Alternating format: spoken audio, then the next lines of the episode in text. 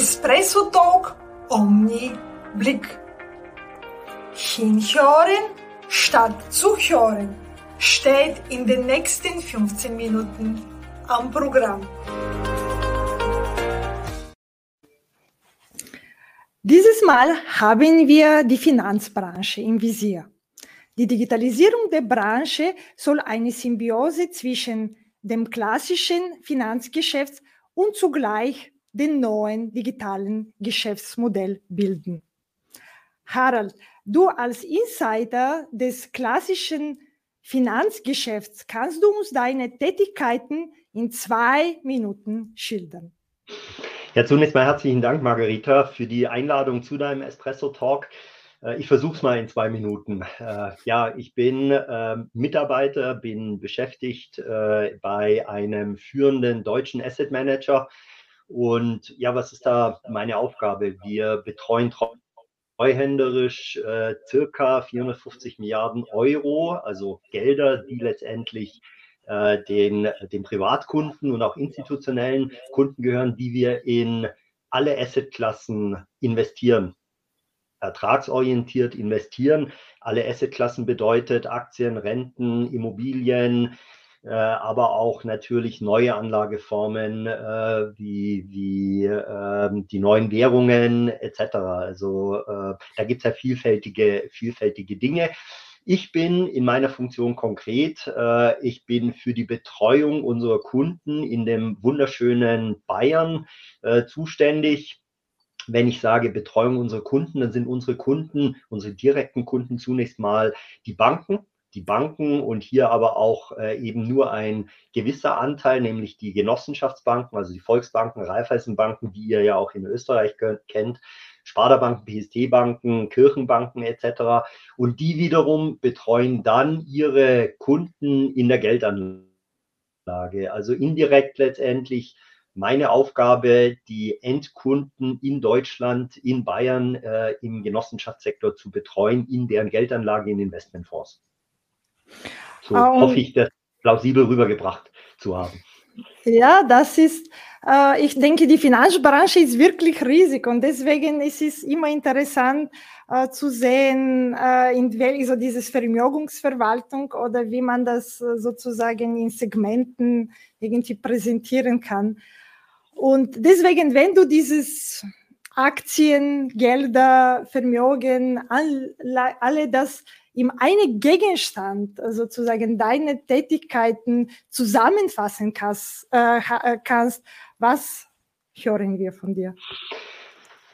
Das vergleiche ich immer sehr gerne, ähm, weil ich da oft gefragt werde, was, was kannst du dir eigentlich da als Gegenstand drunter vorstellen? Ich vergleiche das immer mit einer ganzjährig wunderschönen blühenden Blume.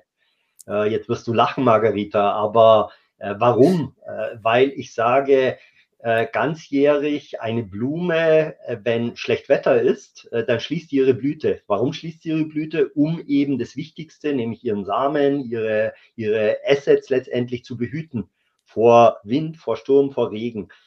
So ist es bei uns auch. Wir schließen nicht unsere Fonds, aber wir behüten sie letztendlich. Und wenn aber Sonne scheint, wenn wunderbares Wetter ist, wenn die Kapitalmärkte prosperieren, dann öffnet sich die Blüte und versucht eben möglichst viele Dinge performanceorientiert jetzt wieder eben zu erreichen. Und äh, deshalb vergleicht es immer recht, recht gut mit, äh, mit einer äh, schönen, farbenfrohen Blume. Ich finde wirklich den Vergleich äh, sehr, sehr interessant und sehr inspirierend, so über den Vertrauen dem Kunden, was du dich auch selber vorgestellt hast, zu gewinnen. Und äh, wenn wir uns vorstellen sollen, wie sieht diese Umgebung, in dem du arbeitest? Äh, was, wir haben Blumen gehört, wir haben Kunden gehört, Vertrauen, Aktien, Vermögen, was, wie kann man sich das vorstellen? Also nicht, dass das falsch verstanden wird, Margarita. Ich arbeite nicht in einer Gärtnerei oder sonstig oder in einem Blumenbeet. Nein, äh, also ich beziehe deine Frage auf das räumliche Umfeld. Äh, bei uns ist es ja so, unsere Zentrale ist in Frankfurt. Wir sind äh, circa viereinhalbtausend Mitarbeiter insgesamt. Wir sind aber auch weltweit aktiv. Wir haben Kooperationen in Asien, wir sind in Amerika aktiv, also letztendlich überall. Äh, und ich sagte das ja schon, ich bin für Bayern zuständig. Und wenn du für Bayern zuständig bist, dann solltest du letztendlich auch einen Standort in Bayern haben. Und äh, mein Büro ist äh, im wunderschönen München, mitten in der Stadt, also mit Blick auf die Frauenkirche. Ähm, aber ich habe auch ein, ein Büro in Frankfurt, das ich sehr wenig nutze, also das sehr flexibel möglich ist. Und dann habe ich natürlich auch noch Homeoffice. Aber nachdem du ja äh, so den Blick auf Digitalisierung immer richtest, ähm, wie schaut mein räumliches Umfeld aus? Äh, nicht erst durch Corona hat es sich so ergeben, dass natürlich vieles digital gemacht wird. Also wenn du Kunden betreust, dann warst du sicherlich vor Corona, vor dem fürchterlichen Lockdown draußen bei deinen Kunden. Du hattest Kontakt, du hattest Präsenzveranstaltungen etc.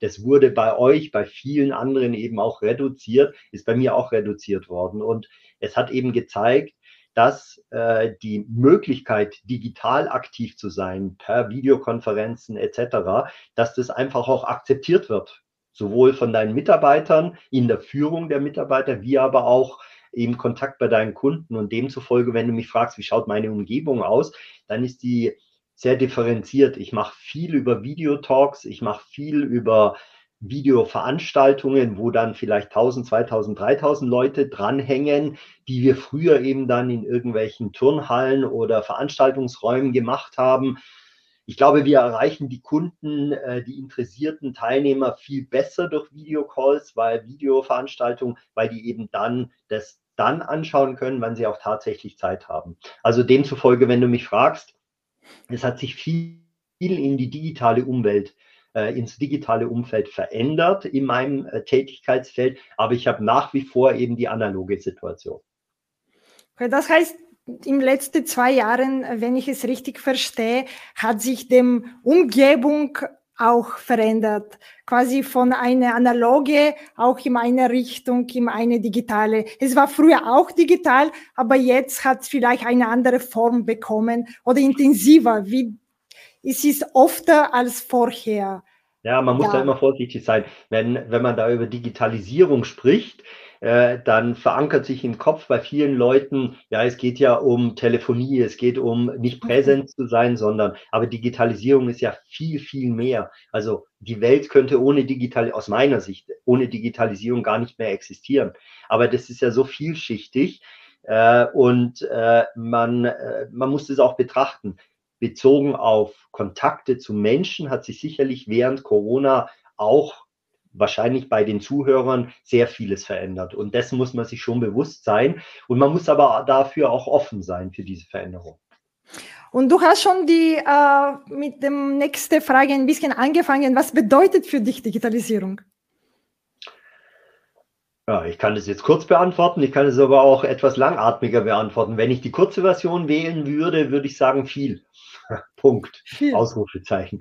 Wenn ich die das? längere Version und das viel eben dann auch begründend, ich glaube, dass sich, äh, deshalb war mir das vorhin so wichtig, dass man nicht nur auf die Kommunikationsebene geht, sondern dass sich Arbeitsprozesse verändert haben, dass wir Skaliereffekte haben durch Digitalisierung, dass wir Entfernungen, und da meine ich nicht nur von von, von 100 Kilometern, sondern weltweit Entfernungen überbrücken können. Äh, ich denke da nur an meinen Sohn, der hat Programmierer in der Ukraine. Äh, das, äh, die kam halt früher nach Deutschland, ist jetzt nicht möglich, aber trotzdem können eben diese Dis Distanzen überwunden werden durch Digitalisierung. Dinge können schneller sichtbar gemacht werden und deshalb bin ich überzeugt, äh, dass eben durch diese, durch diese Digitalisierung äh, Prozesse ausgelöst wurden, die man die so ein schleichender äh, Entwicklungsprozess waren und die wir uns aber ohne Digitalisierung gar nicht mehr vorstellen könnten. Weiß nicht, ob ich da klar rüberkam. Controlling, ja, Controlling-Prozesse, mhm. äh, im Fondsmanagement, Analyseprozesse, all das. Also das ist, das ist das, was in der Digitalisierung stattfindet. Und viele beziehen das eben nur auf Kommunikation, Austausch miteinander, Informationslage etc. Na, deswegen spricht man für die digitale Transformation, was du jetzt gerade ansprichst, und nicht nur dem Digitalisierung, weil ja. Digitalisierung ist quasi nur den Begriff, die schon sehr alt ist, aber es ist digitale Transformation, was wir jetzt alle in dem unternehmerischen Leben quasi in Anwendung kommt ja. und vielleicht jetzt durch den Corona hat es ein bisschen schon beschleunigt oder zumindest alle verstehen die Notwendigkeit davon. Ja. Ja. Und wenn wir wieder zu, äh, zurück zum Digitalisierung äh, anschauen, welche Berührungspunkte hat deine Branche und das, was du tust mit dem Digitalisierung?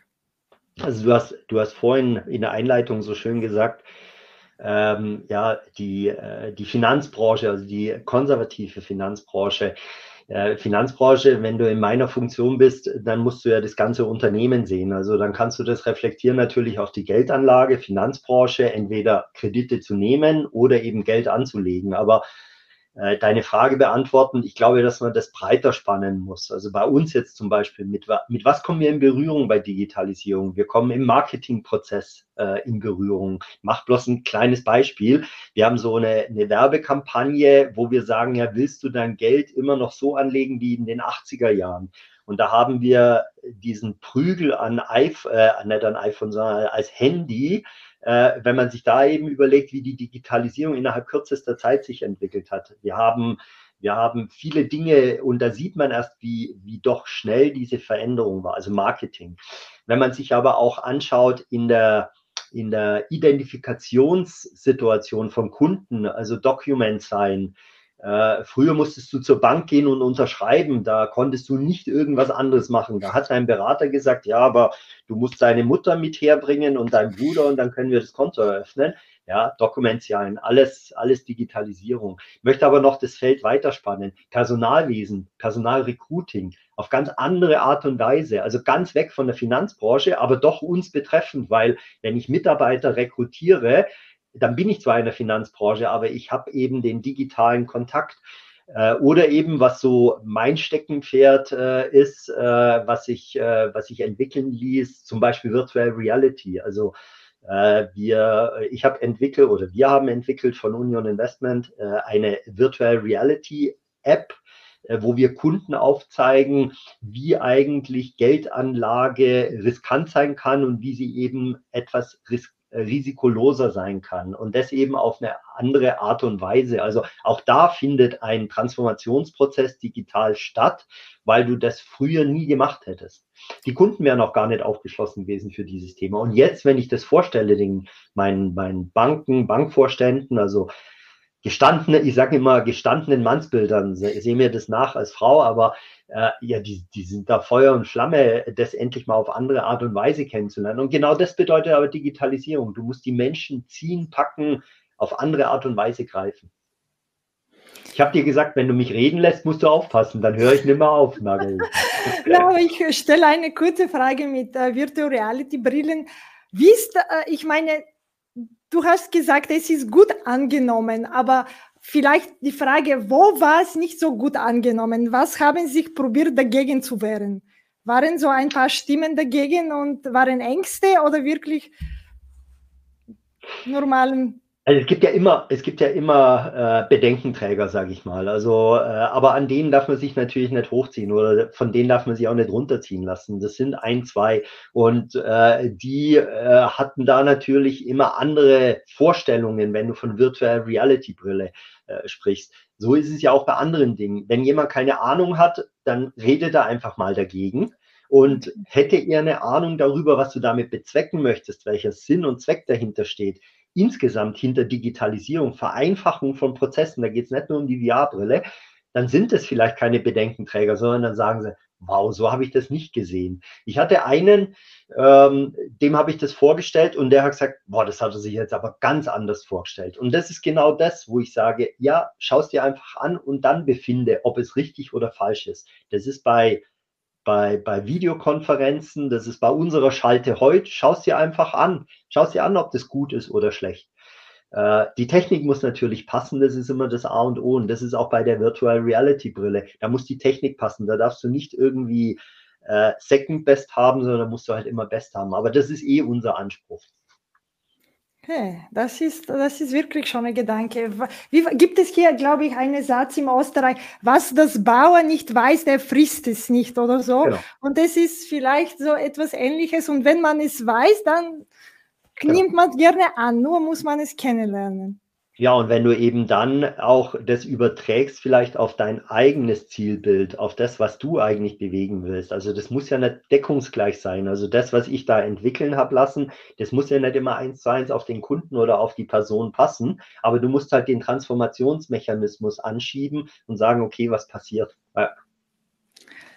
Ich komme mit meiner letzten Frage, obwohl mich mit äh, Brillen wirklich interessiert und hätte ich noch ein paar andere Fragen dazu. Aber äh, die äh, letzte Frage, wenn du deine Branche nur mit drei Hashtag sozusagen rahmen solltest, welche wären die? Gut, da war ich froh, dass du mir äh, dieses Signal vor unserer Sendung gegeben hast, weil so aus dem Ärmel zu schütteln wäre wahrscheinlich nicht so ganz einfach gewesen.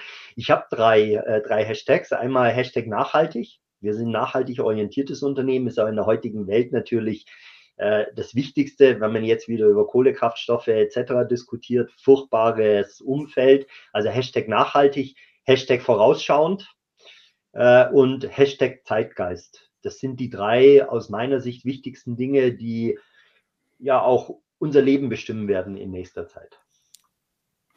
Ja, in diesem neuen Zeitgeist werde ich dem, äh, dieses Gespräch beenden und ich sage danke für deine Zeit. Ich danke dir für den Talk. Tschüss. Bis zum nächsten Mal. Wenn es wieder heißt Espresso Talk Omni Blick. Margarita Mischewa, deine digitale Mutmacherin. Apropos digital.